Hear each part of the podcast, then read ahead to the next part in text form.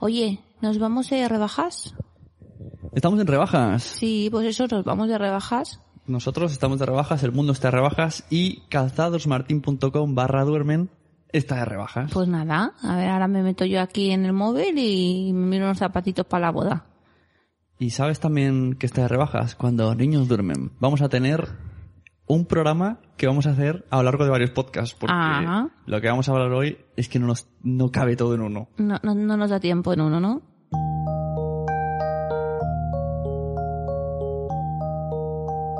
Hola, bienvenidos a Cuando los niños duermen. Yo soy Pepe Y yo soy Noé. y hoy tenemos aquí a un técnico que está controlando que todo se grabe bien. Puedes saludar si quieres. ¿Cómo te llamas? Mario. Bien. Que, como nunca duermen, estábamos intentando hacerlo a la hora de la siesta y se acaba de despertar. Pero bueno, va a estar aquí escuchando todo lo que hemos hecho. ¿Se, se escucha bien por los auriculares? ¿Sí? ¿Te gusta? Bien.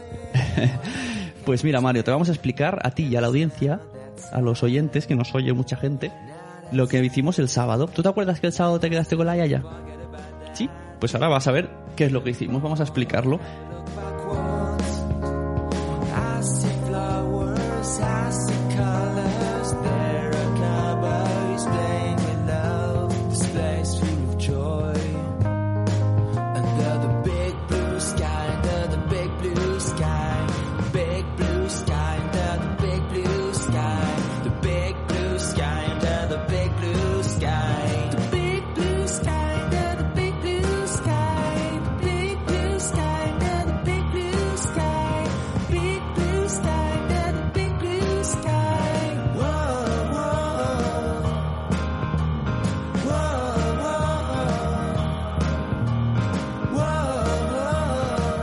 El sábado estuvimos en un evento que se llamaba Gestionando Hijos. Sí, en el Palacio de Congresos de Cataluña. Un evento hecho por... Por Gestionando Hijos, que es un proyecto de Educar es Todo y que tiene como objetivo contribuir a colaborar con madres y padres en su labor educativa. Y ahí estuvimos a las 9 de la mañana. Sí, lo presentaban Leo Farache, que es el director de Gestionando Hijos, y Gloria Serra, la presentadora, que es un encanto de mujer, Ajá, que pudimos de, hablar con ella y todo. La de los viernes en la sexta, que mucha gente dice, ah, la de los viernes en la sexta. Eso, Pues esa. sí. y entonces un poco tenemos aquí el, el programa para seguir... Es que lo Sí. que vamos a hacer hoy es un, un breve repaso ¿no? de lo que vimos. Tengo unos extractos de cortes de audio y luego haremos diferentes podcasts futuros tratando Sí. temas en profundidad porque es que da para una temporada entera de cuando los niños duermen. Sí, sí, sí. Incluso mucha gente ya nos ha dicho que vendría al programa para hablar del tema. eh. Así que, y emplazamos a si alguien estuvo allí de oyente porque quiere participar, que nos lo Exacto, diga. que nos lo diga. Y que venga aquí, y por si hay algún tema que, mira, me gustaría, o sea, tengo la, la imperiosa necesidad de hablar de esto, pero no tengo un medio, pues te invitamos aquí, no sé cómo, porque tendrían que dormir nuestros niños, a lo mejor te pones tú y la persona y yo me quedo con los niños, Sí, sí. y hacemos un debatillo sobre al- algún tema interesante que les haya parecido de, de las charlas, porque la verdad, lo que yo te dije, menos mal que tenemos grabadas las charlas, Sí. porque yo salí de allí y me Con gustó, mucha información. me tantas cosas que ya en el coche dije, ya no me acuerdo de nada. Sí, bueno, la gente que esté interesada en ver la plataforma esa de Gestionando Hijos puede entrar en el Facebook y lo, buja- lo busca, que es una comunidad y bueno, y cuelgan muchas cosas sobre temas relacionados con la educación. De todos Vídeos, modos- artículos. Los de Gestionando Hijos hicieron streaming y he leído que la gente está pidiendo los vídeos y los van a ir subiendo poco a poco. Ah, muy bien, pues perfecto.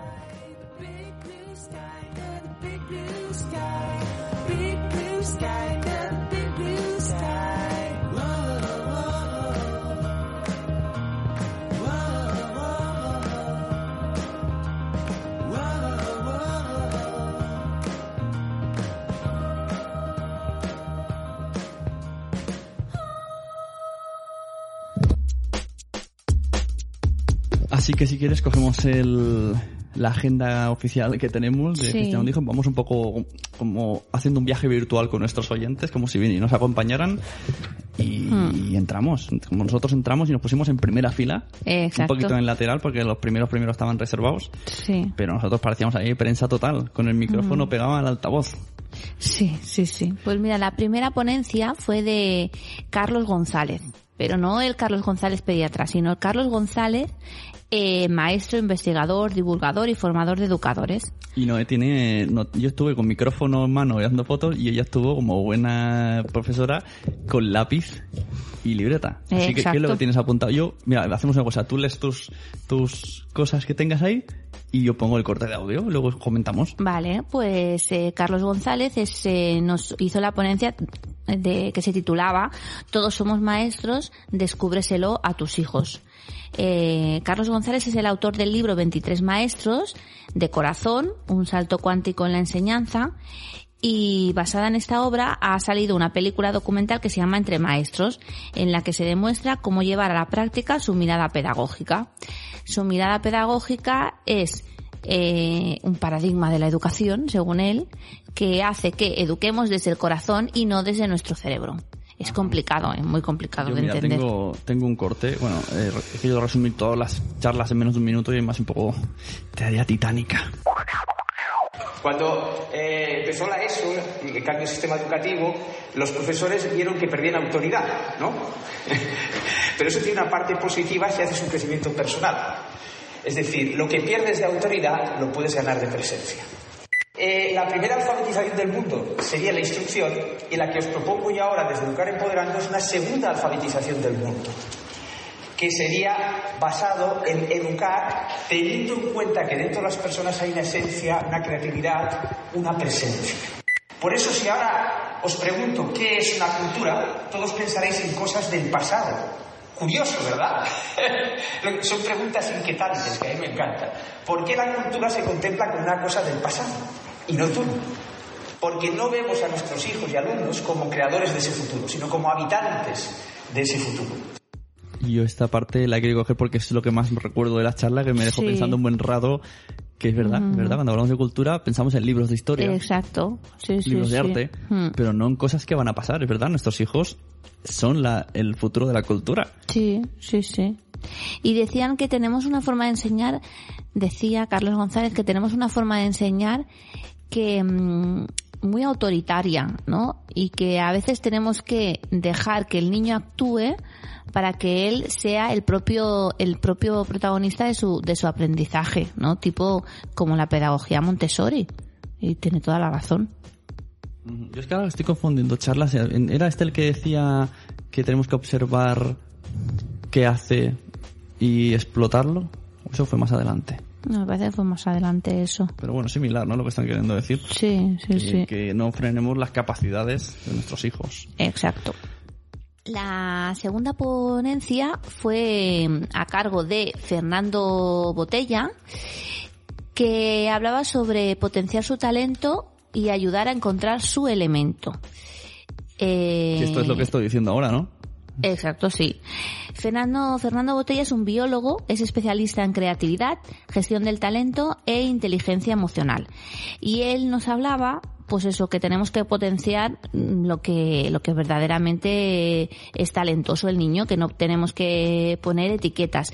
Y, mm, y que, por ejemplo, si un niño pues le gusta peinar, pues porque no puede ser peluquero. ¿Quién ha dicho que un, peri- que un peluquero es, será más feliz que un médico? Claro, que nadie le diga, ah, deja de- no, no, no corte el pelo, que es una tontería. No, Exacto. porque es una tontería. O que a un niño le guste manejar los alimentos, oye, a lo mejor es cocinero. Exacto.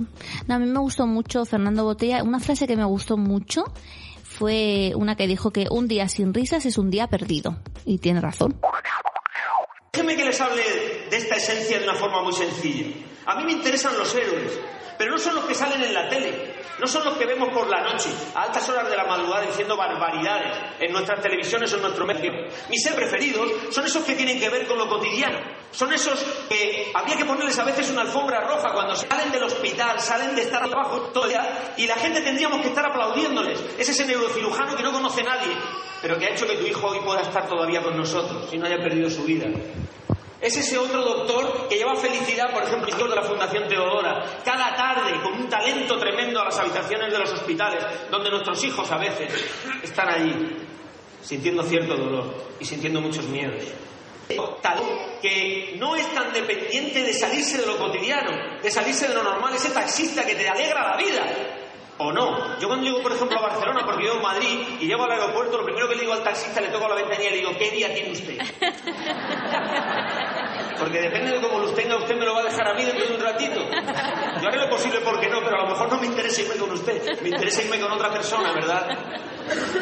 Ese talento cotidiano que tiene que ver con las cosas más comunes, con la gente que estamos aquí hoy. Y ese talento cotidiano en esta segunda esencia, lo que quiero comentar es que no puede estar ese talento dependiendo de los juicios de los padres. ¿Y en qué sentido de los juicios de los padres? Tenemos esa costumbre de etiquetar lo que vale de lo que no vale. Ponemos etiquetas ya hasta nuestros propios niños de pequeñitos. Empezamos a decir cosas como, de esto no vas a poder violín, vivir, pero ¿cómo tocando el violín quieres vivir, mi amor? ¿Cómo estudiando formación profesional? ¿Formación profesional? Si estudias formación profesional vas a ser un don nadie. Bueno, si ya de hecho incluso hasta de muy pequeñitos cuando se salen un poquito de la, caligrafía de Rubio, solo un poquito, ya le decimos, este niño no va a valer para nada. Hay que tener cuidado con los juicios propios nuestros, con nuestras propias creencias. ¿Alguien, ¿Alguien sabe de aquí cuáles van a ser las profesiones del futuro? Mi abuela me decía, tienes que estudiar mecanografía. Si no estudias mecanografía no vas a valer para nada. O tienes que trabajar en un banco. No quiero ir hacer comentarios de este tema, perdón. Lo que queda muy claro es que las profesiones del futuro no sé cuáles son, probablemente. Gracias. Probablemente puedan ser, ser ingenieros del tiempo, expertos en mutaciones sociales. Yo qué sé. Pero aquí tiene un biólogo que trabaja en otra cosa. Y además me gusta mucho y me lo paso muy bien con lo que hago. Déjenles espacios a sus hijos para desarrollarse en esas cosas que de verdad les gustan. Déjenles espacios para desarrollarse realmente en eso que les va a llevar a tener una vida equilibrada y corriente. Pero qué bonita es la palabra corriente. Como todos los que estamos aquí. Héroes cotidianos que tengan la capacidad de hacer que las cosas sucedan en nuestra sociedad. Y por favor, denle el peso más importante a sus sueños que a nuestras propias excusas. Lo que yo no conseguí quise ser. Donde quise llegar y no pude. Lo que ya he proyectado para ti. Eso no es una forma de descubrir ni de desarrollar elementos, desarrollar esencias, desarrollar talento. En este segundo componente tengan en cuenta esto. Escúchenles, pregúntenles, pónganles toda la atención, dedíquenles todo el tiempo a desarrollar eso que más les gusta. Y a lo mejor no es el judo, ni el karate después del cole. O a lo mejor sí, pero estén muy atentos a eso. Me, hizo mucha gracia esto, ¿no? De que tiene razón, de que para él un superhéroe es alguien, o sea, somos todas aquellas personas comunes que hacen que dependa tu día de ellos, Mm. tu estado anímico. Exacto. Y que la vida, pues, fluya normalmente. Mm. Y de hecho hay muchos superhéroes que, bueno, muchas personas que, que no son superhéroes porque son tan tóxicas que te llenan tu cuerpo de, de malas energías, ¿no? Como el, el caso del taxista que dice que, a ver, ¿cómo vas a tener bueno, tú... también son villanos. Eh, Sí, ¿cómo vas a tener tú el día? Porque depende de cómo lo tengas tú, me lo vas a dejar a mí, ¿no? Pero, pero claro, mucha gente dice, eh, un notario, oh, oh, fontanero, buh, o sea, pues sin, sin fontaneros, Claro. muchas cosas, o sea, no, no se podrían solucionar. No, y de hecho que, que es eso, ¿no? Que la felicidad no depende del trabajo que tengas ni del dinero que tengas, sino de, de tu propio autoconocimiento. Fernando Botella nos explicaba, ponía un frasco de Chanel número 5, decía que habían cinco esencias, y entonces Sí. estuvo explicando un poco las esencias, por eso Sí. hablaba de, ha dicho Sí, aquí la palabra esencia. También habló de eso, de, de que no podemos frenar a nuestros hijos porque quién sabe cuál es la, El talento que tiene. el, el trabajo del futuro. Sí, sí. A lo mejor, no sé, le gusta hacer agujeros en la arena y resulta que, que en el futuro necesitamos a alguien que haga agujeros en Marte. Claro, eso no se sabe nunca. Pues la siguiente ponencia nos dejó un poco descolocados. Es de Álvaro Bilbao y se llamaba Las nuevas tecnologías en el desarrollo cerebral de nuestros hijos. Que el título es como, buf, yo pensé, me voy, a, me voy a ir al lavabo y me voy a quedar allí una hora porque qué pesadilla. Pero fue muy interesante. Eh, Álvaro Bilbao es doctor en psicología de la salud y es neuropsicólogo. Y nos hablaba de los efectos de las nuevas tecnologías en el cerebro de nuestros hijos. Por cierto, el libro que va a sacar yo me lo quiero mirar. Mm. Se debe entender el cerebro de nuestros hijos. Sí. Eh, dijo una frase de muy interesante de Bill Gates, ¿no? Que nosotros pensamos siempre, uy, pues estas personas famosas, sus hijos deben estar al tanto de todas las nuevas tecnologías. Pues Bill Gates dijo, mis hijos tendrán algún día un ordenador, pero antes aprenderán muchos juegos. Y, y es fuerte esto, porque es verdad, los niños ahora están acostumbrados a estar delante de una pantalla, muchas veces por culpa de los padres, y tanto que nos dicen que las nuevas tecnologías eh, aumentan la inteligencia de los niños, pero en verdad no es así.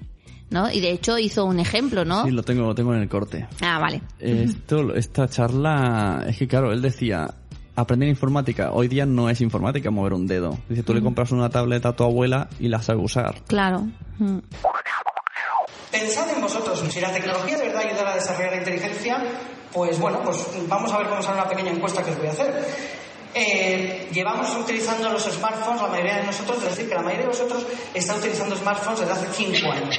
Quiero que levantéis la mano con honestidad todos aquellos que me podáis decir que en los últimos 5 años habéis notado que sois cada vez un poquito más inteligentes. No, de verdad, quiero que no hay ninguno. Bueno, no sé si es que sois tímidos o que de verdad no lo pensáis. Vamos a contrastar la hipótesis de la timidez. Eh, ahora quiero que levantéis la mano aquellos de vosotros que desde que tenéis un smartphone os notáis un poquito menos pacientes, os cuesta trabajo estar en una cena con vuestra pareja sin consultar el móvil, os cuesta estar esperando en la parada de autobús sin tener que sacar el teléfono para mirar algo porque os cuesta un poquito más de trabajo esperar. Levantad la mano. Bueno, lo que sabemos de las nuevas tecnologías es que nos está haciendo cada vez un poquito más impacientes. Y eso os está ocurriendo a vosotros que tenéis un cerebro bien desarrollado, que se ha desarrollado sin la necesidad de toda esta tecnología. Así que lo único que os pido es que os imaginéis el efecto que puede tener en vuestros hijos.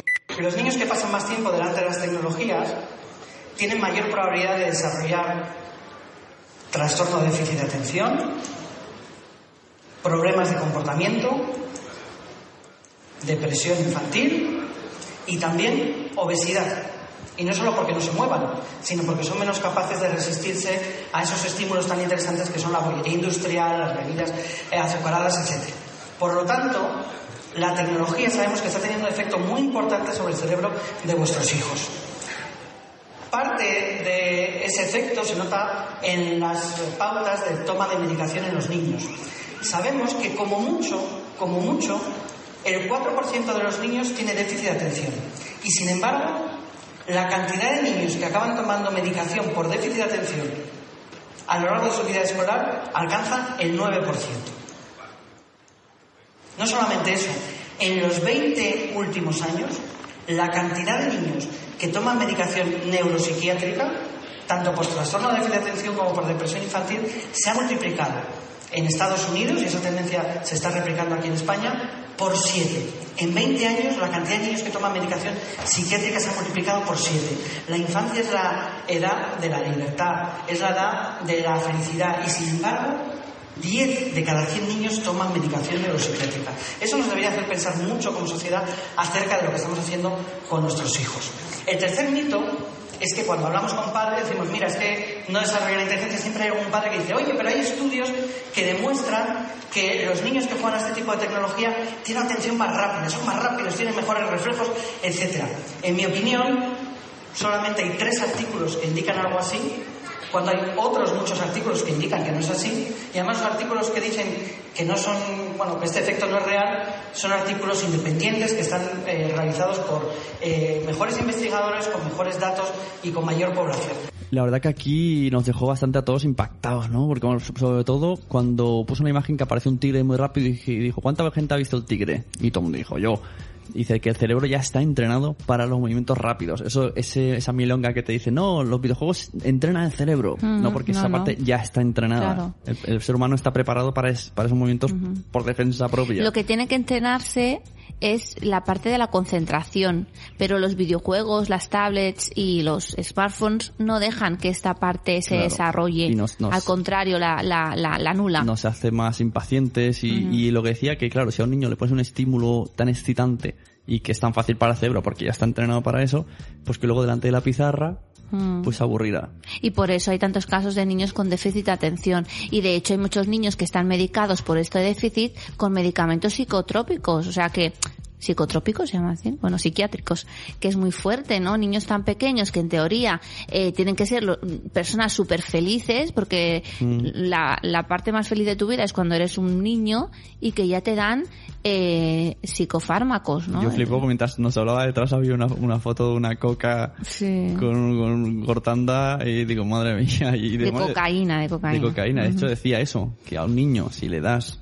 esta, esta información cerebral de tan, tan fuerte, ¿no? Como es un videojuego de acción, pues que cada vez querrá más. Cada vez querrá más. Y entonces, cuando sea mayor, pues tiene mayores probabilidades de necesitar eso.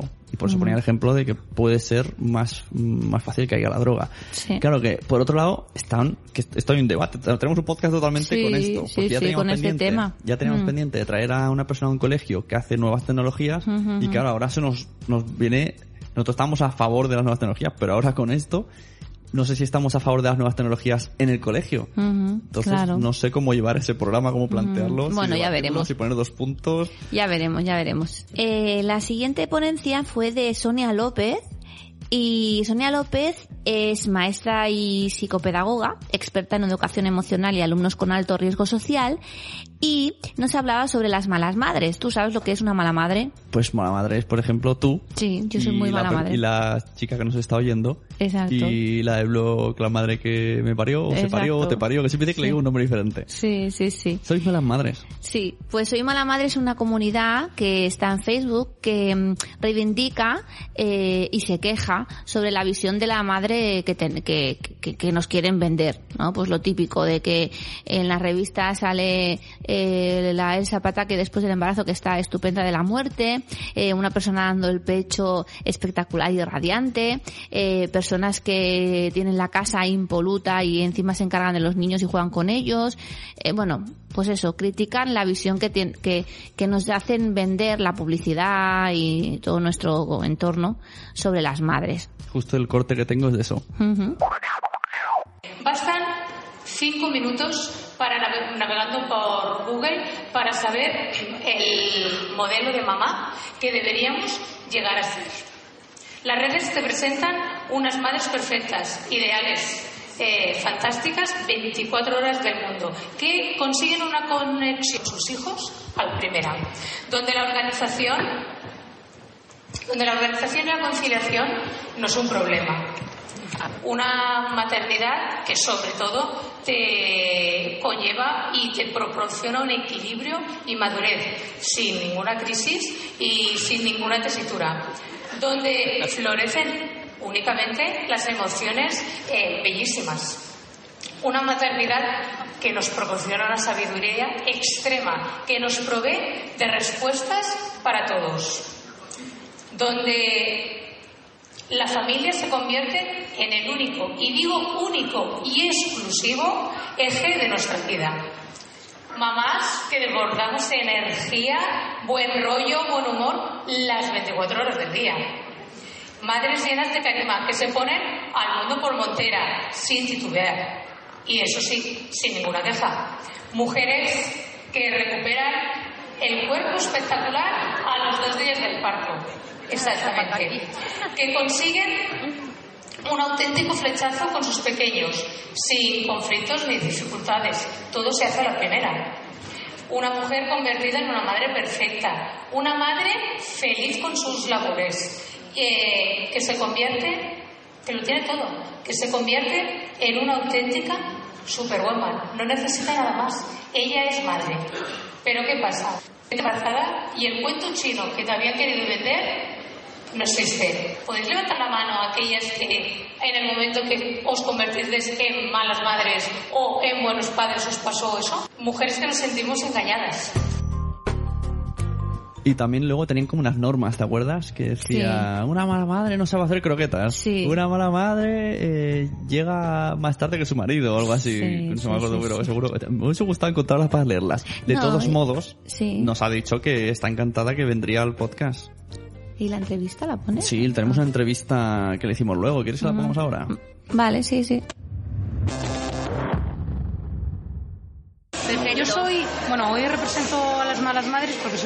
Colaboradora catalana Ajá, que existe perfecto, aquí. perfecto. Somos un montón de colaboradoras. Graba, graba. Ah, ya está grabando. Y bueno, me pidió, yo me hablo en el club de educación emocional y educación. Ajá. Eh, es Sí. mi Porque mi faceta. maestra Yo también. soy maestra y psicopedagoga, Sí. Yo formadora, soy maestra. sí, y, y formadora de familias. Ajá, muy bien. Entonces, bueno, colaboro desde el principio con el club, desde que iniciamos.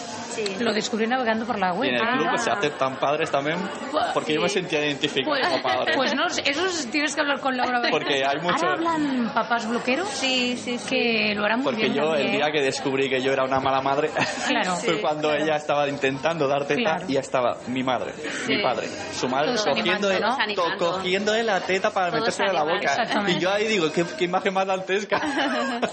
Hola. Me saludo yo, en plan. ¿Quién Hemos- no, no me conoces. Ah, vale. Soy, soy una del club anónimo. Encantada. Luego nos hacemos una foto. Ahora salgo. Vale. Sí, ahí he visto varias camisetas. Sí, sí, eso, eso, sí. Está Muy bien. bien. Pues yo eh, soy súper mala madre porque nosotros somos los primeros en Tarrasa que exigimos que mi marido hiciese un mes de maternidad. Ajá, claro. Entonces, claro, tuve que luchar con... ¿Y lo conseguiste? Lo conseguí, lo conseguí. Ostras, Él es maestro bien. también, entonces Sí. el colegio, él trabaja en un concertado, el colegio de los salesianos se lo pusieron súper Ah, felices. El problema fue a nivel mm, de papeles, nadie sabía quién te- tenía que coger Claro, este papel. claro, Los- claro. La verdad es que su empresa Sí. se portó perfecto, porque yo quería que nos involucrásemos. Claro, claro. Lo que pasa es que fue una maternidad súper... co- Yo luego volví y estaba cinco meses de maternidad. Claro, o sea, claro. él me lleva al co- al- a la escuela... Sí. eh, trabajaba con adolescentes, me acuerdo. Que tenía los adolescentes alrededor y yo dándole el pecho al, ves, al ya pequeño. ves, Entonces, a la que descubrí el club dije, "Ostras, es que Es que es verdad. tenemos derecho a quejarnos. Porque Ella no, cuando- no somos nosotros, no- no, sino es el entorno que nos rodea. Nosotros cuando a veces le pregunto, hablamos de la igualdad de la mujer, ella dice, eso es un timo. Sí. O sea, hoy día Sí, es un no, timo. es que no es real. No, no es Es que real. igualdad leche. Yo, por ejemplo, cuando viajo, eh, mi madre me pregunta, o cualquier persona, ¿has dejado todo preparado?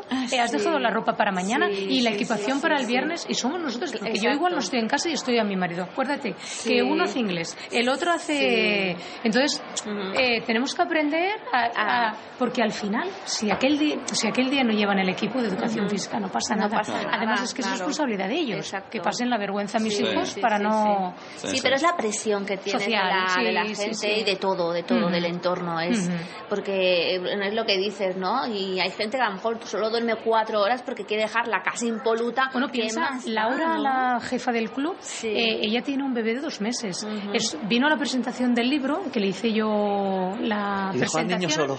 No, no, se la trajo desde Ah, digo, Madrid. qué mala madre. empezamos un pelín más tarde porque le estaba dando el pecho. Claro, no pasa Entonces la nada. gente se piensa que, Sí, que sí, pasamos de todo. ni- Claro. No, no. Sí, sí. Sí, bueno. es que hoy día eres mala madre. ¿Os si ha tienes- gustado la ponencia? Sí, mucho. Sí, muy bien, muy porque no bien. tenías tiempo, pero Sí, bueno, me han echado bronca porque me he Claro. pasado dos minutos. Bueno, pero es que los otros han ido muy. Sí, han ido- tiempo sí, y entonces, sí, claro. Pues nos vamos a hacer una foto, ¿no? ¿Te parece? Lo pondremos en nuestro blog. Por supuesto. Vale, Muy bien. muchas gracias. Pues nada, si quieres escuchar nuestro podcast, Perfecto, y ¿vale? tanto. Ya nos vas ¿Cómo os llamáis? Espera, que Cuando me- los niños duermen. Ah, vale. cuando- Somos Pepe y Ah, no, la- bueno, la chapa que me habéis Sí, dado. sí, sí. ahí lo vale. pone. Perfecto, Vale. guay. Muy bien, pues muy encantada. Yo lo que, si necesitáis cualquier cosa, Vale. eh, a través del club, preguntáis a, pues Vale. a Laura y Muy bien. os Muy puede hacer, y promoción sobre todo. Claro, eh, Pondré sí. que, Porque que me acabamos de empezar. en el- y entonces como Ujú. tú retuiteas y te retuitean Exacto, 10.000. y eso llega a Sí, 50.000 sí, es- personas. Es, es una bestialidad. Somos, Sí, hoy Laura 90.000. Pues después de la entrevista a Sonia, que hicimos nuestro, nuestro spam adecuado, le dimos un, un detallito del podcast. Sí. Y estaba encantada y muy contenta y que dijo que vendría al, al programa, aunque creo que se piensa que, que, es Que un tenemos un estudio. Sí, un estudio que es un comedor. Bueno, como nos estará oyendo ahora, mm, que sepas que es nuestra casa y que mm, preferimos que sea por Skype Sí. o algo, ¿no? Porque como lo hacemos cuando los niños duermen, Sí, exacto. es real el título. Entonces nosotros encantados de que venga a hablarnos del Club de las Malas Madres, así que ya iremos haciendo agenda para después de en vacaciones, después de vacaciones. Y también entrevistamos a la presentadora, Sí, muy maja, Gloria eh, Serra. Gloria Serra. que ha tenido bebés ahora unos gemelos hace Sí. poco. Y claro, le quisimos preguntar y sobre su ma- maternidad. Dejamos la política a un lado y nos estuvo explicando cosas, pues eso, más o menos de que su empresa, Sí, a tres media. a tres media, que pues que le trata muy bien y que está muy contenta. Exacto. Y No, luego sí, ya, off the record, hablamos de, de las dietas, de recuperar cuerpos, embarazos. Sí, Sí, de todo, de todo. Hablamos un poco. ¿Qué tal se te da la, Bueno, la verdad es que bien, bien, Sí. como también es un proyecto además en común de dos y muy compartido, muy deseado, muy querido. Y yo creo que hemos tenido la fortuna, me lo preguntaban hace unos minutos, de no ponernos nerviosos. Que yo creo que los padres queremos hacerlo también. claro. Eso, afortunadamente, ¿eh? porque hasta no hace muchos años uno tenía los hijos que tenía, no Sí. los que quería. Y ahora, como afortunadamente se vive una maternidad y una paternidad consciente, querida Sí. y buscada, Sí, sí. pues se quiere hacer también que ese deseo a veces mata la Claro. naturalidad de la educación, Exacto. que hacer demasiado. Y esto, o sea, tener la vida profesional, ¿cómo lo vais ¿Cómo a te lo manejar? compaginas? Mm, La verdad es que Ahí hemos está. tenido suerte hasta el momento, estaba. profesiones liberales, con lo cual los horarios se pueden ajustar. Yo he tenido una suerte fantástica, no tengo palabras para describir eh, con lo bien que me trata a tres media, que han sido no solo muy comprensivos con todo el proceso de la maternidad y el Claro. nacimiento de los bebés, sino que también ahora en el trabajo son es una, la verdad es una empresa muy familiar y eso se nota. Con lo cual yo no me puedo quejar porque, insisto, tanto el padre como la madre tenemos profesiones liberales, con lo cual podemos ajustar muy bien los horarios. Ahí Sí. las dificultades lo tienen, Sí, por desgracia, la gente que va Lo que decía lo de las malas madres, ant- pito. antes no había malas madres porque la madre estaba en casa. Claro. Prácticamente todo el día, pero ahora la madre trabaja y no todas las empresas tienen esa ductilidad. Yo Y creo que tanto. es una cosa que se va a ir imponiendo. Hay trabajos que no tienen vuelta de hoja, pero en general la ductilidad de la empresa yo creo que es de sentido común porque eh, trabajadores y trabajadoras contentos y felices con su vida familiar son muchísimo Claro, mejor trabajadores claro. y trabajadoras. en- No se quieren ir de la empresa, en mi caso, Sí. que habla Claro. maravillas de la empresa, no me quiero ir de ese sitio Claro. porque me trata muy bien y trabajo como una jabata. Es decir, si un día Claro, si tú tengo que en dos casa- horas no llegar, pues luego las dos horas siguientes son de un trabajo total Claro. y pleno. Claro, estás pensando, está mi hijo enfermo en casa y Claro. no lo he dejado con la vecina. Pues y- el rendimiento no, no. es nulo en ese Claro. momento. En cambio, Claro. me puedo acercar un momento, te aseguro que al día siguiente, si puedo, me quedo más y en cualquier caso, Claro, las es que horas es que, paso es una Exacto. Total. Muy Sí, bien. sí. ¿Y qué piensas de todas las ponencias que han estado hablando? Por ejemplo, del tema de las tecnologías. Uh, esa- esa- Mira, ha sido una matado. revelación. Iba a tirar el Sí, sí, móvil. De verdad, Sí, no, porque además este es un tema precisamente que nosotros estuvimos hablando antes de nacer. Sí. Las criaturas estuvimos hablando mucho de ese tema porque nosotros utilizamos mucho. Mi pareja es informático, con lo cual imagínate el nivel de uso que se hace. Claro. Y lo estuvimos comentando. Y fíjate qué curioso, le voy a hacer muy feliz cuando vuelva a casa porque nosotros tuvimos esa revelación. Sí, o sea, nosotros sí. dijimos, de momento que no toquen nada. Y, y ya veremos. Claro. Porque a- ante la duda pensamos, mejor que jueguen, que tengan Exacto. libros de papel. Y aquí tenemos los de. Cruilla, que son una maravilla. Sí, sí, sí, sí. Y luego ya veremos, porque si nosotros fuimos capaces de aprenderlo de mayores. Exacto. pues y fíjate qué curioso que cuando he oído al experto he pensado, bueno, yo creo que toda la sala hemos tenido una revelación Sí, con sí, ese sí, tema. la verdad Sí. es que sí. De Sí. todos modos es difícil, porque nosotros difícil. intentamos al niño que no te pegas a un amigo y dice, está jugando Claro, al Sonic. porque y digo, es el "Ostras". Pero eso no pasa. Tú también de pequeño te ibas a casa de un amigo que le dejaban comer nocilla a toneladas, Exacto. en mi casa ni siquiera compraban, y yo me ponía allí ciega de Claro. nocilla porque sabía que luego no iba a comer más nocilla Claro. ya en lo que me quedaba de Sí, semana. sí, Con lo cual viene a ser un poco lo mismo. sí, siempre hay sí. niños, y de más pequeños, oye, siempre había niño que tenía videoconsola Eh, y tú no tenías, y que se exacto. tiraba seis horas y tú no.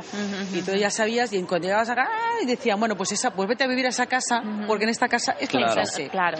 Con lo cual, mira, a mí me ha tranquilizado mucho, porque Sí, nosotros sí, teníamos sí. nuestras dudas. Yo me he quedado con la imagen de la, de la Sí. droga, bueno, que yo, cuando, Claro. yo a mi hijo le dejé alguna vez que instalé la Wii y una carrera al Mario, al otro día, dos, tres. Luego se puso como un junkie y dije, se ha roto. No, se ha no, Parecía un roto. con tres años un drogadicto. Pero digo. sí es normal, Digo, porque no, fíjate no, que no. los que los Claro. fabrican son una gente maravillosa que hacen las cosas Sí, muy bien sí, sí, y que lo que buscan precisamente es Claro. que la criatura se Sí. enganche, porque entonces va a querer otro Claro, juego, claro. va a querer Y se puso más, agresivo y a pegarme. Digo. ¿pero esto qué es? Un niño de tres años aquí cabreado. pero porque tiene ese punto de adicción. Así que fuera. Eso es así. Sí, sí. Pero oye, nosotros también nos pasa. Ahora solo falta no, no usarlo delante de ellos, que estamos hablando. No, pero incluso usarlo con la mesura. Nosotros que Exacto. también es verdad que tampoco tienes tanto tiempo. Nosotros utilizamos mucho sobre todo la tableta para, Claro, y trabajar, para mirar, yo claro, consulto las noticias y Claro. tal. Pues ahora no tengo tanto tiempo de hacerlo. claro. Entonces, bueno, también el sentido común. Yo creo que al final es lo que os Es que es sí. lo que lo que se basa en la educación, ¿no? Claro, Pues tener es sentido común. Un poco de y- sentido común, de razonamiento y Exacto. prueba y error, tú. Exacto, ya está. Luego dice, ¿y por qué antes me dejabas jugar y por qué ahora no? pues Porque mira. papá ha decidido que esto es Claro. mejor y piensa Claro, que tal. y. Claro, eso es verdad. Y Bueno. Bueno, pues cuando quieras escuchar nuestro podcast, Sí, no, sí que lo haré porque niños duermen, lo que sí que tengo son, yo viajo muchísimo Sí. Y en la tableta lo claro. utilizo Claro. muchísimo entre otras cosas y el, Claro. y el, y el, eh, o el teléfono pues para ver Sí. programas de televisión o cosas que no puedo ver o podcasts que estoy suscrita Claro. a muchas cosas. Pues te gustará, Me te encanta, gustará. estoy convencida que sí. ¿Te puedes hacer una foto Claro con que nosotros? sí, por Pues supuesto. venga, Bueno, la tú la hago yo. Entonces luego tuvimos un lounge Sí. Que puedo hacer una pequeña Bueno, queja a gestión un de branch, un branch. Branch. Eh. Yo no sé si había poco o es que la gente tenía mucha hambre. No sé, pero yo fui a buscar algo y no lo, había que, nada. lo que es comida yo no vi nada. No. A lo mejor no había. Lo que es bebida quedaban cuatro fantas y no exagero, dos en una mesa y dos en Sí, otra. sí, y agua. Y una cola inmensa para el fotomatón de la película Este de los Sentimientos Sí. que no pudimos llegar al final porque La estaba de cerrado. Ins- Inside Out. Rabia. Que Pero- una cosa que no entiendo, ¿por qué en inglés se llama Inside Out y en castellano se llama del revés? Porque No no, se tienen ni entiende, idea. no se entiende. Porque esto es otra asignatura, quejarse constantemente. Sí, sí, sí, no se entiende.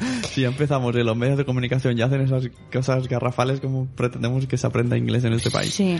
Bueno, yo quiero decir que después de, de todas estas charlas, que Espera. son cuatro charlas, que han sido cuatro charlas, estábamos agotados. Entonces me planteé una cosa, me planteé, si nosotros hemos estado solamente desde las nueve y media hasta las once y veinte sentados y estamos agotados, imagínate, imagínate un niño en una clase Claro. seis horas Es que sentados. de hecho, en la segunda hora, Hmm, Gloria. Gloria y Leo, Sí, Leo, sí. pusieron música de cha cha cha, que resulta que es un anuncio que veremos pronto de Coca-Cola porque, Mm. porque salía ahí. Sí. Y dice que cada media hora hay que hacer dos minutos de cha cha cha. Sí. Y entonces pues salía gente a la oficina bailando y entonces nos hicieron bailar a toda la sala un poco de cha cha cha. Claro. Y claro, ellos decían, ahora pensar, no sé si, no sé si fue alguna psicopedagoga o alguna charla, que dijeron, pensar en los niños cuando Claro. están tantas horas sentados en el cole. Yo por eso lo hago, ¿eh? muchas veces de clase en clase. O dice, damos "Ahora una bailar". vuelta, sí, Pues la damos próxima una vuelta por la clase. hacen la conga la o- próxima vez. Claro, Ahora vamos sí. a hacer la conga. Lo que pasa que luego para calmarlos es más complicado. Claro, ¿eh? Es todo entrenamiento. Sí. Y cuando estuvimos en el branch conocimos, que eso, otra pequeña queja, yo que voy a otros eventos de internet, Mm, hubo muy poco tiempo de socializar. Sí. Solamente ese pequeño tiempo de Ujú, estuvo bien, pero sí. como que luego, claro, ya hay gente que nos conocemos de blogs, yo no tanto porque ni nosotros porque no estamos desde hace tiempo, pero Sí. muchas madres sí, Sí, sí, sí. casi todas las madres. Mm, Y claro, eh, no tienes tiempo de hablar de, ah, mira, tú eres del blog tal, tú eres del blog cual. De todos modos, pillamos, porque la vi por Twitter, y le dije, luego te, te entrevistamos. Pillamos a M de madre y a otra chica, y le hicimos unas dos preguntitas, porque tampoco te digo que no hubo tiempo Mm. de demasiado. Quizás fue demasiado comprimido el, el evento. Sí. Eso es mi única queja. Mm. Y que no tuve Coca-Cola. Ah, sobre todo eso. y el, no, el fotomato me mató mucho. A ver qué os ha parecido, ¿vale? Aquí tenemos a M de madre. ¿Qué tal? ¿Qué te ha parecido un poco? ¿Cuál es la, la charla más te ha gustado? Pues me han gustado muchas, casi todas me han gustado y mucho, la verdad. Hombre, cada uno tenía su cosilla. O sea, te hacen reflexionar mucho, cosas que ya sabemos normalmente, pero que no va mal que nos recuerden. Las tecnologías son bastante De la peligrosas. tecnología, iba a Nos tirar ha el tocado móvil. a todos. O sea, se acabó la tele, se acabó la Wii, se acabó todo. Todo, el móvil No, fuera. bueno, todo con, mo- con moderación y sabiendo decir no. Nos han dicho que ¿Y tú aprender a eres mala madre o no eres mala madre? Yo hago lo que puedo. o sea, sí. Yo, yo le he dicho, yo quiero ser mala madre porque yo, yo os entiendo. Yo... Yo soy mala madre de tres y, y bueno, ahí lucho por hacer mi día lo mejor posible. ¿De qué, de qué edades? De cinco, cuatro y casi dos. Qué valiente, ¿eh? Qué Súper valiente, súper mala madre valiente. ¿Y los has dejado solos? Con el súper buen padre. Qué mala sí, madre. que ya le tocaba. Claro, ya toca, ya toca. No, bien, ha sido muy ¿Y interesante. tu blog cómo, cuál es? Mi blog se llama Las orejas de Titi. ¿Perdona? Las orejas de Titi. Ah, vale. me llamo Agata. ¿Y cuántos hijos tienes?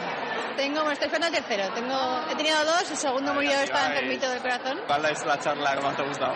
A mí me gusta mucho esto de las nuevas tecnologías, bueno, las, no de las tecnologías, esto en general de, del cerebro de los niños y tal, me ha gustado mucho, las, las ideas que nos ha dado. Pues. Y el de buscar el talento muy, también me ha gustado mucho, está muy bien, la verdad. Que es un poco lo que decía la, la chica que ha hecho la pregunta, que ahora los ella es maestra, tiene pizarra digital. Eh, conocemos un colegio en San Boy que queríamos entrevistar para el programa que utilizan iPads. Y bueno, y el chico que nos lo dice está todo emocionado así, todo en favor de los niños. Yo digo, otra, ahora todo esto me, como que me ha chocado. Sí, quizá- yo lo que he entendido quizás como, como no eran pequeños, ¿no? A lo mejor son- tendemos mucho. Ya a mi hijo de dos años le dejo el iPad dos por tres y quizá es que no se enganchen tanto realmente, ¿no? Un poco el miedo. Sí, se puede como todo... Con... estás? Siete meses. Madre mía, qué bien, ¿eh? ¿Niño o niña? Una niña. Una niña. Bueno, Sí, sí, con ganas. con ganas. Bueno, pues ahora seguiremos viendo qué toca ahora. Me parece que hay padres blogueros, me Padres, parece. edades. Pues vamos a hacer una Vamos a la fotomatón. Si nos también. Claro, hay cola. Y la siguiente ponencia fue sobre educar para y en la adolescencia eh, y nos la hizo Eva Bach. Que Eva Bach es una pedagoga, maestra, escritora, formadora de formadores, terapeuta y orientadora familiar y madre de dos hijos. Y nos hablaba, pues eso, sobre el temido tema de la adolescencia en los, en los padres y ella decía que se puede sobrevivir a ella con dignidad y sobre todo con alegría y con humor. Necesita el que está creciendo, el adolescente, adultos crecidos, que estén de verdad crecidos. Necesitan adultos plenamente adultos. Adultos que estén en su lugar de adultos y que ejerzan de adultos. Para adolescentes ya están ellos. Ah, ostras, es verdad, el del adolescente me dejó... En ese momento pensé, hay, hay podcast para años. Sí, sí, Pero sí, es verdad que también decía lo de la, la curva, ¿no? Decía que al principio un niño, bueno, obedece cuando es pequeño, luego se intenta hablar con él, cuando es adolescente es rebelde, no hay manera de comunicarse, y luego cuando va bajando empieza la comunicación. Exacto. Entonces dice, yo a mi hija tuve que hacer un pequeño empujón porque estuvo arriba de la montaña muchos años. Sí, sí, sí. Y hablaba pues de los problemas de adolescentes que todavía no los desconocemos, pero asustan. De todos modos decía que, eso lo decía en, en un monólogo del final, que hay libros de embarazo, libros de preparto, libros de Mm. cuando tiene un año y luego libros de adolescentes. Sí, Entonces sí, dice, sí. ¿qué pasó durante todo ese tiempo?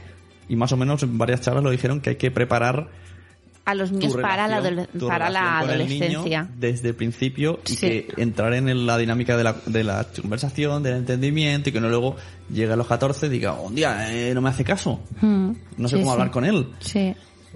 Así que Es muy difícil. interesante lo que digo, hoy que habría que analizar cada charla Mm. minuto a minuto. Sí, porque nos dijeron muchas cosas, nos dieron mucha información. Incluso Mm. al final, que hubo menos tiempo, las comprimieron más y casi eran más interesantes todavía. Sí. Mi cuerpo decía quiero más, Mm. pero mi culo decía que no quiero más. Estábamos muy incómodos y eso que las sillas eran cómodas, que Sí. tampoco, pero bueno. Después, eh, Begoña Ibarrola, que es una psicóloga y experta en musicoterapia e inteligencia emocional, que me encantó. O sea, una mujer que se le entendía súper bien. No quiero decir que los demás no se les entendiera bien, ¿no? Pero que te decía las cosas como de tú a tú. y con mucha paz. Sí, hablaba sobre gestionar las emociones, ¿no? Y relacionado también con la película de Disney Pixar del revés. Y nuestro libro favorito, El, El monstruo de, colores. Sí. Eh, bueno, ella ha escrito muchos libros relacionados con las emociones, ¿no? Y ha escrito cada uno de los libros una tema, una, tiene una temática sobre una emoción, ¿no? Por ejemplo, hay libros sobre el miedo, libros sobre la tristeza, libros sobre el duelo, ¿no? Sobre la muerte. Y, y bueno, nos iba diciendo eso, que tenemos que gestionar las emociones y tenemos que poner un color a las emociones o un nombre, a, las emociones, ¿no? Oye, ¿puedo preguntarle a nuestro hijo que me diga los colores de las emociones? Mario, en un momento. Porfa. Ven, que te hago una preguntita. Hola. ¿Tú te acuerdas del libro Monstráculos? Cuando estás eh, contento, Sí. ¿de qué color es? Verde. Y amarillo. Es curioso porque muchas veces me preguntan a mí, bueno, es que las emociones se han puesto de moda, es que parece que ahora todo el mundo habla de las emociones. Bueno, es que yo creo que en nuestra sociedad hemos olvidado algo muy importante, que es que somos seres sensibles mucho antes que seres pensantes. Empezamos a sentir emociones en el vientre de nuestra madre. Todos nosotros hemos sentido las emociones que sentía nuestra madre. Pero incluso en la semana 22 de embarazo se desarrolla una parte de nuestro cerebro llamado sistema límbico que va a ser el responsable de evitar que esas emociones surjan, pero cómo se pueden expresar, que esas emociones las sintamos, pero cómo se pueden expresar hacia afuera de una forma adecuada, lo que vamos a hablar ahora de gestión emocional. Pero a los 22, a las 22 semanas ya empezamos a tener capacidad para sentir lo que siente nuestra madre y adelante, antes de nacer, tendremos nuestras propias emociones y sentimientos. Más tarde vinieron los papás blogueros, David Lai, Carlos Escudero y Pau Almuni, que hablaban sobre ser buen padre y no avergonzarse. Con el- empezaron con el hashtag, ¿cómo era? Efecto picha. Sí, sí, sí, sí, sí. Eh, bueno, la comunidad Papás Blogueros surgió hace cuatro años, englobando en la actualidad casi 100 padres blogueros que reivindican su papel dentro de la crianza de los hijos. Y esto me, me, me hace recordar en un, un artículo que vi en Facebook sobre un padre que decía que él no ayudó, no sé si esto lo he dicho alguna Sí, vez, sí, ah, sí. que él no ayudaba a su mujer en las tareas de la casa en el cuidado de los hijos, ¿no? Y al final quería decir que la tarea de la casa y el cuidado de los hijos es responsabilidad de los dos, por tanto, uno no puede ayudar al otro, sino que los dos se encargan de hacerlo. Y- Y, ellos decían más o menos lo mismo. Hicieron una crítica social, incluso a, la- a los que estábamos ahí, Sí. eh, acusándonos a todos y especialmente a las madres diciendo hasta que vosotras no dejéis de decir qué padrazo es ese Sí. no Exacto. estará este este estigma No porque sé, claro. de- diferenciar a alguien que hace las cosas bien. No hay que diferenciarlo de hecho él, él es el que está haciendo las cosas bien Sí, no, tiene- sí, no tiene, sí, no tiene sí, que tener un nombre. O a veces que te dicen, uy, tú sí que tienes una buena pareja, ¿no? Que te ayuda tanto en con los niños, no sé, sobre todo personas mayores lo dicen, ¿no? Que bueno es que claro eso están basadas mucho la en el manchismo anterior. de claro. hecho salió que lo tenemos en el corte que decía come mis padres no Y decía, son muy hippies y tal porque Mm. la cultura es totalmente diferente y no Claro. puedes- no pueden ver que yo me quede por la noche a Sí. limpiar la cocina por ejemplo Exacto. eso no puede ser eso, eh, Pues yo sí que te veo a ti, ¿eh? por eso digo pero que ahí empiezan a decir bueno no voy a decir de clasificaciones para que nadie se ofenda porque no son palabras mías Exacto ¿Cómo nos ven? Vamos a ver. eh, eh, suegros y padres, ¿de acuerdo? O sea, nuestros suegros y nuestros padres. Como una comuna hippie. Nos ven así, ¿no? Que estamos follando todo el día, que estamos hasta aquí de estupefacientes, que estamos llenos de barro, en pelotas. O sea, obviar explicarles educaciones alternativas o crianzas alternativas, porque posiblemente lo entiendan. Eh, siguiente. ¿Cómo nos ven? Nuestros amigos. Nuestros amigos pues nos ven pues como el primo hermano de Ted. O sea, no, no, no habléis a vuestros amigos, no les habléis de colecho. No. Tampoco les habléis de suelo pélvico. ¿Suelo pélvico? ¿Qué es eso, demonio? Ni mucho menos les habléis de lactancia, mastitis, porque no lo van a entender tampoco. Ellos, ¿qué quieren? Que les hables de la chica nueva que hay en la comisaría, que siempre va con un escote alucinante, del Primavera Sound o de irse de copas. Hablarle de eso. Después, los que quieren ser padres. ¿Cómo nos ven a los que ya somos padres? Pues como Jack Nicholson, eh, Jack Nicholson en El Resplandor. O sea, por favor, cambiemos el discurso, por Dios. Es que el niño toda la noche no me le queda A toda esta gente que quiere ser, ¿eh? Estamos hablando. ¿Cómo me ven mis hijos? Pues como un superhéroe. Pero no tengo poderes. Y por último, eh, Carlas Capdevila, que es periodista y director del diario Ara, que nos habló sobre educar es comunicar con humor. Y era un monólogo sobre su vida como padre. Esto me reí muchísimo. Él hablaba sobre su experiencia como padre, ¿no? Que tiene cuatro niños, eh, dos pequeños y dos adolescentes, y entonces que él lo sabe todo sobre la educación de los niños, porque claro, tiene dos pequeños que cuando llega a casa pues le saludan y le dan un beso y le dan un abrazo y dos mayor- mayores que cuando llega a casa pues pasan de él, ¿no? Y eh, me hizo mucha gracia eh, cuando hablaba de la adolescencia, ¿no? Dice, el adolescente es esa persona rara, ¿no? Que cuando le dices, ¿dónde has ido? Te dice, a ningún lado. ¿Con quién? Con nadie. ¿Y por qué? Me voy a dormir, ¿no? Es, es como... Si fuera verdad todo lo que dice, no haría nada. No haría nada. Quieto. Exacto. Pero a mí lo que más me hizo gracia fue la comparación de, de un hijo con otro. Nosotros mismos que tenemos dos ya lo estamos viviendo. Sí. Y es verdad, al principio sí. es... O sea, todas estas personas que estén oyéndonos ahora mismo... Primero, mm, uniendo, uni- uniendo un poco también a lo que decían los padres blogueros. Sí. Si hay gente que quiere tener hijo, que no nos vea como Jack Nicholson, que no pasa nada. Exacto. Cuando, cuando decimos las críticas y las quejas, es, es para desahogarnos de esos pequeños estrés. Como decía también el chico del monólogo. de, ¿Te ha cambiado la vida? Hombre, pues claro. Pues claro. Hemos pasado de ser dos a ser Sí, seis. sí. Nos ha cambiado un, un poquito. Sí, como el típico que se va de vacaciones con un niño de dos años, ¿no? Y dice, pues, ¿cómo, Claro, ¿cómo te han ido las vacaciones? Muy mal. Porque el niño lloraba, no quería comer y, encima no, encima no había epiretal, no, no había Dalsi. Hombre, pues es normal, ¿no? Que no te encuentres Dalsi en, en el extranjero, ¿no? Claro, y entonces lo que yo digo, ¿no? La, la diferencia, lo que estaba diciendo, a los, a los que no son padres todavía, que no se asusten, to- de todo se pasa. Como este chico incluso decía, yo no estaba preparado y ha tenido cuatro, o sea, no pasa nada. Y a los que han tenido uno, o los que van por el segundo, sabrán lo que voy a decir. Eh, ¿Cuántos gigas de fotos tenéis del primero? Mm, ¿Cuántos cacharros inútiles tenéis del primero? ¿Cuántas, mm, incluso puede ser que hasta carros, sí. bañeritas, Hmm. termómetros. Del primero, solo hablo del primero, ¿eh? A partir del segundo creo que ya o es probable que haya heredado o ni siquiera haya heredado y los, los hayáis tirado. Sí. ¿Cuántos cacharros de... ¿Cómo se dice? Desintoxicar, ¿no? De, Desintoxicar, no, Pepe. De esterilizar. ¿Cuántos cacharros de esterilizar tenéis del primero? Eh, ¿Cuántos manuales os habéis comprado del primero? Mm. Y, y si habéis tenido más, pues... Pues imagínate este con el cuarto ya. El cuarto de- va solo, va solo.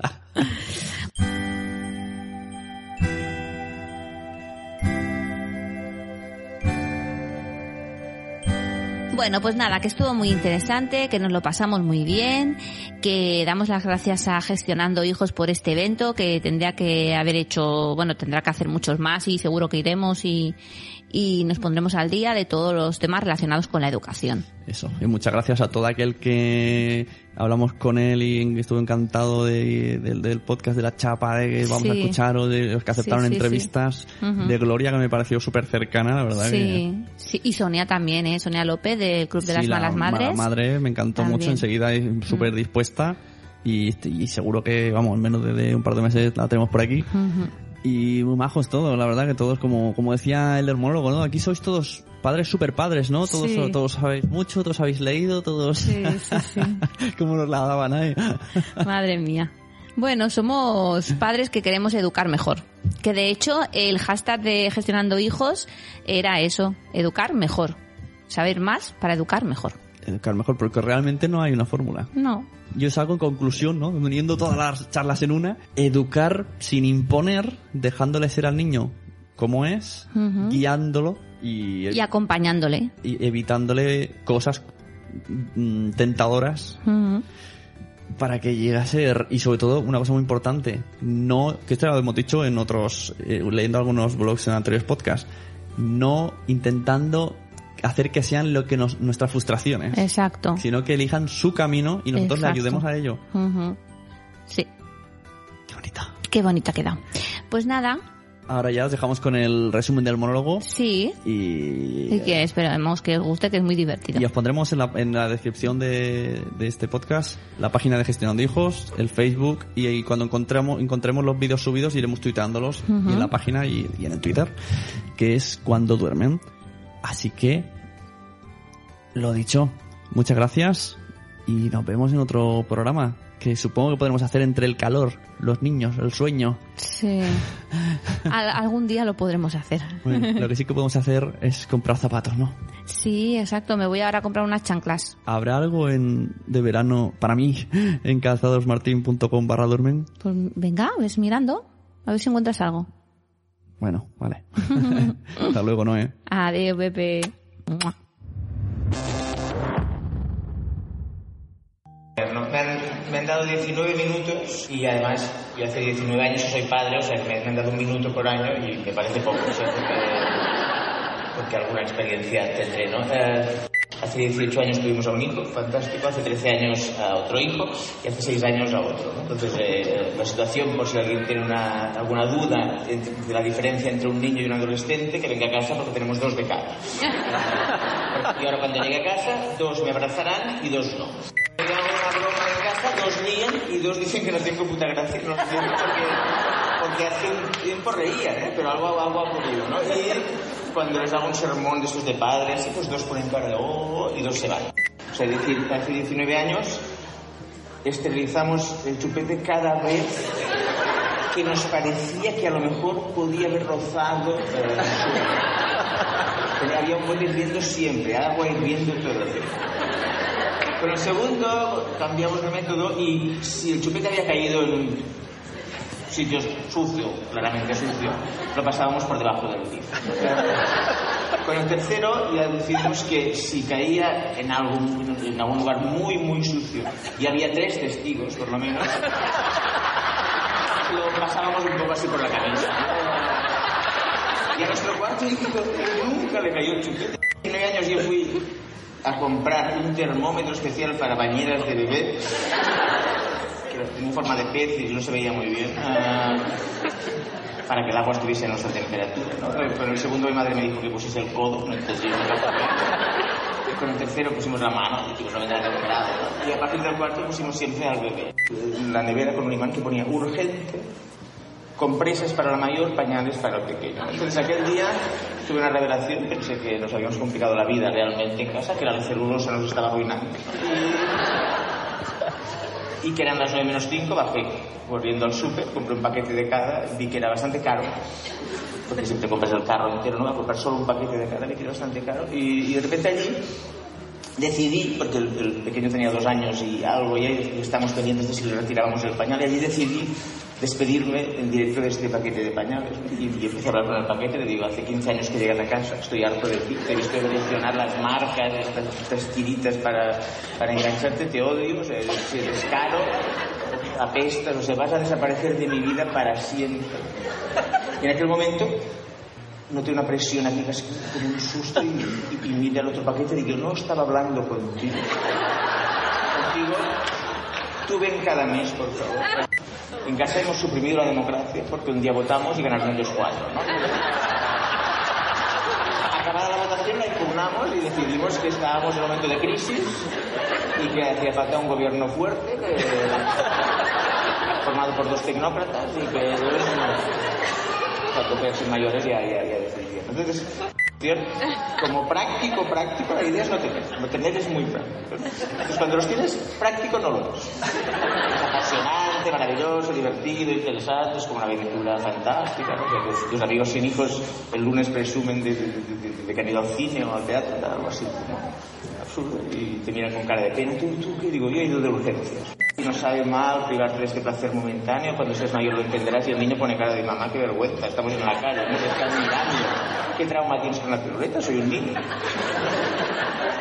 Soy un niño, no sé qué quiero. Los niños vamos señalando cosas y necesitamos un adulto espontáneo, feliz, tranquilo, que nos diga sí o no, pero rápido. No tenemos toda la. Porque yo todavía tengo que ir a pie en un charco que hay, tengo que darle, ir a darle un golpe de pala a un niño que me ha robado el cubo hace un rato. o sea, tengo trabajo, mamá, no te preocupes. Dime sí o no, pero raro. Y el último mensaje, porque me he pasado de tiempo y pido disculpas, es que hace 19 años y medio, casi 20, yo no quería tener hijos, sabéis que tengo un criterio claro, ¿no? Y hijos, ¿no? Para tener hijos y mi mujer eh, insistía un poco, entonces yo me compré un libro que lleva por título Educar cada día es más difícil. Me lo leí, lo entendí todo y le dije, mira, yo no estoy preparado. Y hay un pedagogo que dice que educar cada día es más difícil, lo siento, no estoy preparado. Y ella me dijo, oye, una cosa, si educar cada día es más difícil, tengámonos rápido antes de que sea imposible educar. Me pareció un argumento tan convincente que empezamos aquella noche ¿no? y, y aquí estamos, ¿no? Entonces, casi era el último mensaje que os quería dar hoy, que educar cada día es más difícil, pero que no es imposible, no es imposible y creo que si lo hacemos con sentido del humor, del humor a lo mejor nos sale bien. Muchas gracias.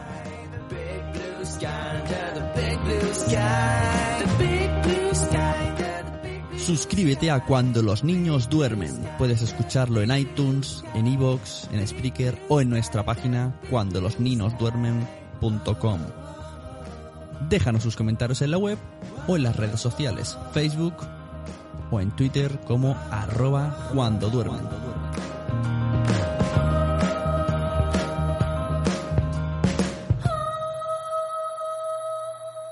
Esta ha sido una producción de primario.